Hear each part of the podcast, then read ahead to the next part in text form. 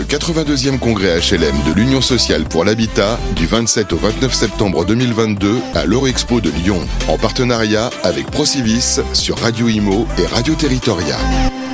Eh bien, rebonjour à toutes et à tous. Voilà, vous étiez avec Fabrice Coustet, notre animateur. Et voilà, je reprends le flambeau pour cette interview que je ne pouvais pas rater, bien évidemment, puisque j'ai le plaisir d'accueillir sur le plateau avec la casquette, cette fois-ci, du président d'Abélis dans la région de Dijon. C'est Jean-François Buet. Bonjour. Bonjour Sylvain. Comment ça va Jean-François? Mais très bien, dans un, dans un beau congrès, dans un beau palais d'exposition ici avec un monde exceptionnel. On rencontre plein de têtes connues. Euh, il y a, voilà, il y a beaucoup d'animations, il y a beaucoup d'interrogations aussi dans cette période euh, un peu particulière. On n'est pas, loin de, on pas loin de vos terres, là, hein, d'ici Dijon, là, c'est quoi C'est deux heures de ah, On n'est pas loin, les ducs de Bourgogne sont à la porte. Oui, oui. 18 500 logements au sein d'Abélis. Donc c'est un acteur social très ancré dans le territoire filiale d'Action Logement, bien évidemment. Euh, Action Logement. Quelques mots pour définir un peu l'action euh, d'Abélis sur, sur, le territoire, qui est un territoire très proche de, du territoire de la région lyonnaise. Alors, euh, Abélis, c'est donc sur le territoire de la Bourgogne, hein, puisque Bourgogne-Franche-Comté, il y, a deux acteurs. En Bourgogne, c'est Abélis. On, est sur un bassin d'activité qui, regroupe les départements où on a des, préfectures comme Sens, euh, Mâcon, euh, Dijon, Nevers. Mais on a aussi un gros bassin d'activité sur, sur le pays minier, Monceau-les-Mines, Chalon-sur-Saône. En fait, ben, Abélis, c'est vraiment le bailleur social qui est là pour apporter des solutions logement aux salariés des entreprises. Hein, on rappelle quand même qu'Action Logement, c'est le monde de l'entreprise. Donc nous sommes très vigilants au fait que d'une part, on ait de la production partout sur le secteur, partout où il y a de l'activité économique, qu'on soit en phase avec euh, les élus. Donc euh, mon rôle, c'est d'aller voir régulièrement les élus pour euh, regarder quels sont les, besoins des, salariés, mais pas que des salariés, des gens aussi qui sont devant leur emploi ou qui ont des situations difficile, donc bien connaître le territoire. Et l'avantage de nos ESH chez Logement, c'est qu'effectivement, euh, elles connaissent bien leur territoire. Alors, on voit bien le rapport, hein. c'est-à-dire que l'objectif d'Action Logement, c'est rapprocher les salariés du logement. Hein, pour qu'on ait un temps de travail, travail logement qui soit euh, le plus court possible et le plus adapté. Est-ce que la région, avec le rapport avec les élus locaux, se prête assez facilement avec ces jonctions? Notamment au niveau euh, du foncier notamment, de la proximité des bassins d'emploi. Est-ce que ça fonctionne euh, concrètement? Et à quel moment finalement les élus vous accompagnent-ils dans, ce schéma? Pour être plus clair, euh, aujourd'hui on parle de plus en plus des bailleurs sociaux comme faisant de la maîtrise d'ouvrage direct pour essayer justement d'accompagner leur développement.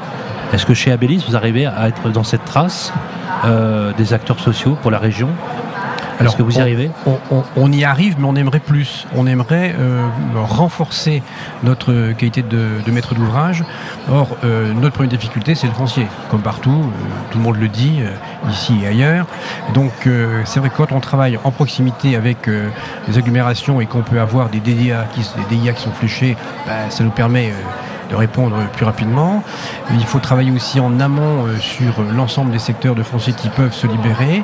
Là, quand il y a des grosses opérations, alors on a un avantage aussi, c'est que comme euh, on est quand même le premier financeur de l'ANRU, quand il faut arriver sur un secteur en rue, eh, on peut trouver des solutions euh, financières viables et reconstruire.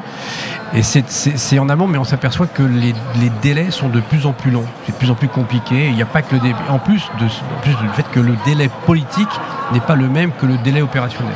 Donc ça, finalement, euh, vous avez les mêmes, enfin, si on peut dire les choses comme ça, que les promoteurs privés euh, ont sur les friches foncières. Est-ce que par exemple, euh, chez Abélis, vous arrivez à mettre en œuvre par exemple des plans sur du BRS Est-ce que ces logiques-là commencent à se développer? Est-ce qu'il y a des, organismes, des sous-FS qui ont été créés pour accompagner le développement? On sait que beaucoup de vos confrères aujourd'hui le font.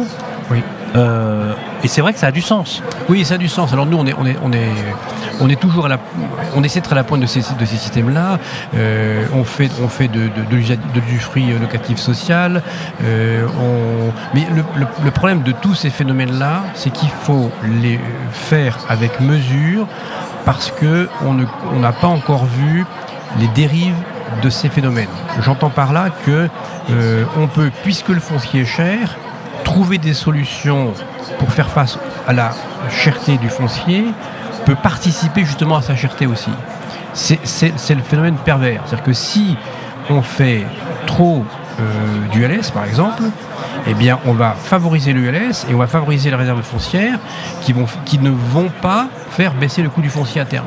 Euh, aujourd'hui, nous, on rêverait que le foncier, quelque part, soit euh, financièrement gelé, euh, bloqué, parce que des opérations foncières qui se construisent sur des terrains qui ne valaient rien il y a 10 ans et qui aujourd'hui sont vendus à un prix fort, un prix de marché, ben, ne nous permettent plus de faire les bonnes opérations. Mais quand, vous prenez, quand, vous, dans, le rapport avec les élus, ils ont un pouvoir. Alors, à condition d'avoir les moyens de préemption, bien évidemment, sur, certains, euh, sur le diffus, mais il y a quand même un foncier public mobilisable, ou même de la réhabilitation d'un foncier euh, dans certaines municipalités dans, votre région, qui pourrait être exploité et donc permettre aux, bailleurs sociaux de se développer.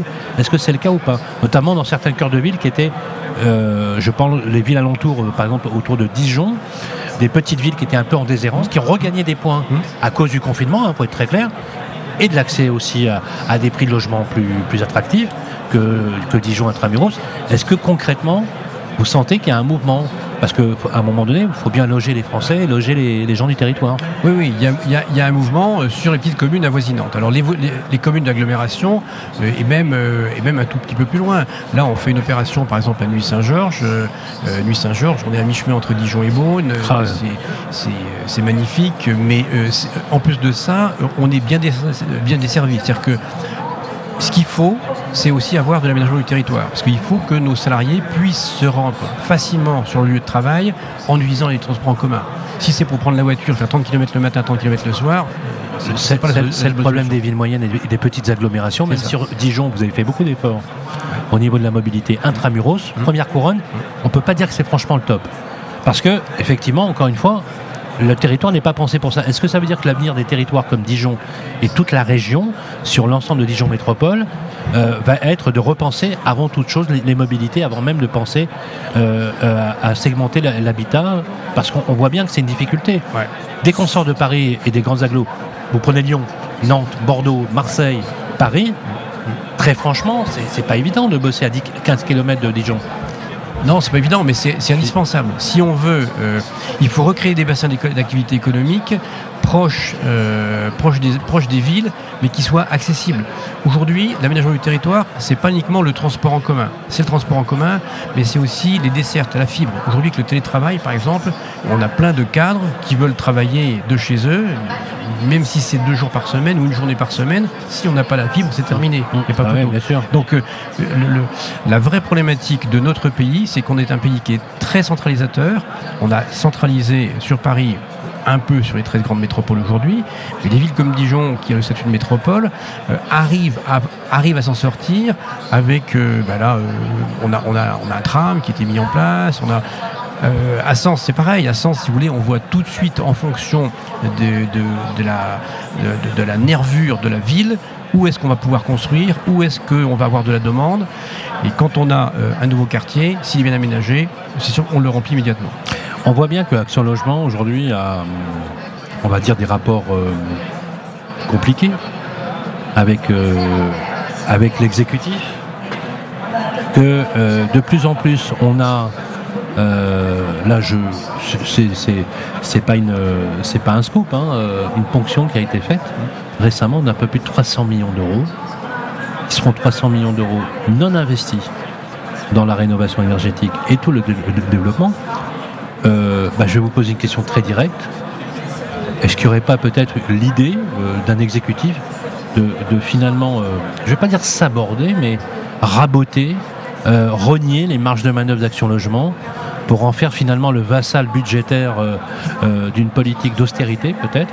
Parce qu'on comprend mal qu'un outil qui fonctionne aussi bien qu'Action Logement, pour le rappeler, un outil formidable, qui fonctionne extrêmement bien et qui est très équilibré, on a du mal à le comprendre. Comment vous, politiquement, vous voyez ce rapport?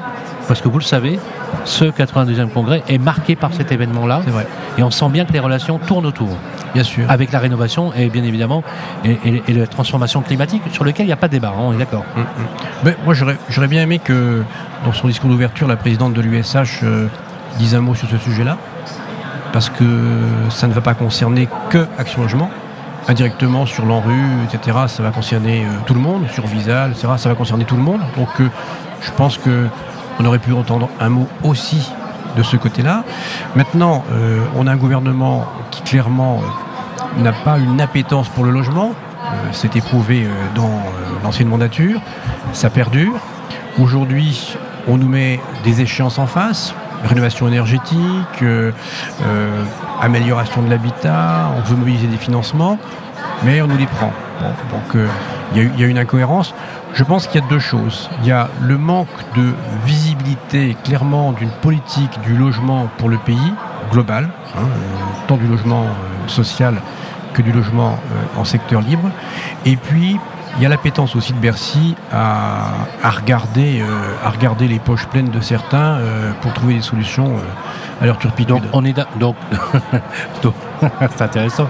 Donc en fait, ce que vous, ce que vous, ce que vous dites, c'est que finalement, on a un ministère de l'économie qui a besoin d'argent pour boucler ses budgets.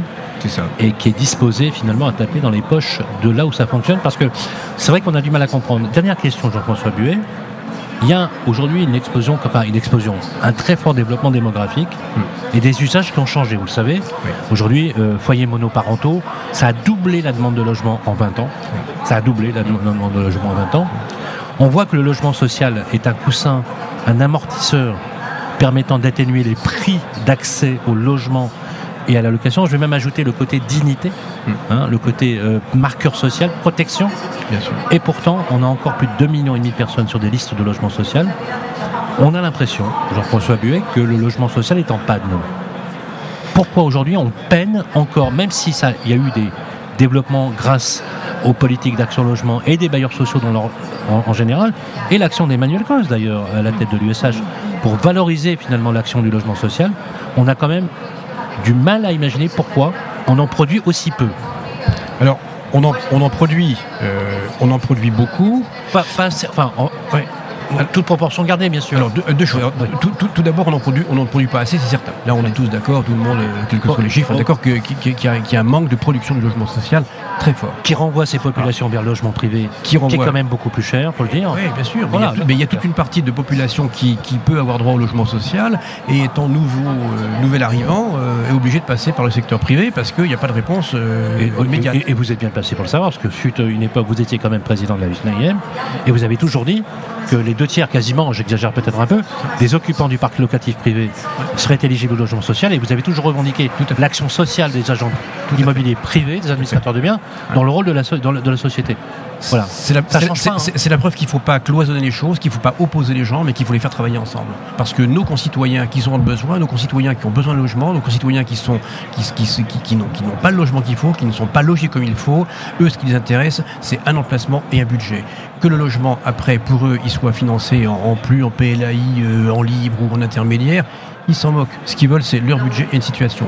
Donc il faut faire travailler l'ensemble, il faut mobiliser toutes les équipes pour le logement. Si on veut vraiment réunir. Moi, j'étais tout à l'heure sur le stand avec Habitat Humanisme, là, pour lesquels j'ai le plus grand respect. Ces gens font un travail formidable. Et ben, si on veut vraiment aboutir, il faut arrêter de faire des beaux discours, il faut mettre à plat et puis faire travailler tout le monde sur un objectif commun. Parce que je pense qu'avec le pouvoir d'achat qui est en berne, le logement est le premier budget de chacun de nos ménages et c'est primordial si on veut pas avoir une crise sociale demain. Seriez-vous favorable à une réduction de la TVA, comme les prix de première nécessité, de passer de 20% à 5,5% Écoutez, je pense que 20%, pour, le logement, ou en tout cas qu'on ait des paliers, mais qu'on n'ait pas d'un côté 5,5 et de l'autre côté 20% C'est très, juste. C'est très juste. Euh, dernière, euh, dernier mot, on va dire en conclusion, j'allais dire en mode presque punchline. 82e congrès. Qu'est-ce que vous attendez si vous deviez qualifier un adjectif sur ce congrès? Vous attendez quoi exactement? Comme tout le monde s'interroge sur les difficultés qui sont devant nous, les taux d'intérêt, euh, le livret A, euh, la rénovation énergétique, euh, les budgets, les ponctions, la fiscalité, comme tout le monde s'interroge là-dessus, je pense qu'il va falloir un choc. Il faut qu'on prenne conscience qu'on va, on va quelque part, on va dans un mur. On va dans un mur. Si on ne prend pas des décisions, si on ne donne pas un peu de temps au temps, si on ne travaille pas par palier raisonnable, si on ne se met pas autour de la table, on va aller dans le mur. Certains vont souffrir. Donc il faut qu'on soit conscient de ça si on ne veut pas avoir un choc trop violent. Ce sera la, conclusion. Merci Jean-François Buet, président de Abélis. Merci encore une fois d'être passé par le plateau de Radio Imo. 82e congrès ici à Lyon, chez Eurexpo. C'est le 22 septembre et on est ensemble jusqu'à jeudi. À tout de suite. le 82e congrès HLM de l'Union sociale pour l'habitat du 27 au 29 septembre 2022 à l'Eurexpo de Lyon, en partenariat avec Procivis sur Radio Imo et Radio Territoria.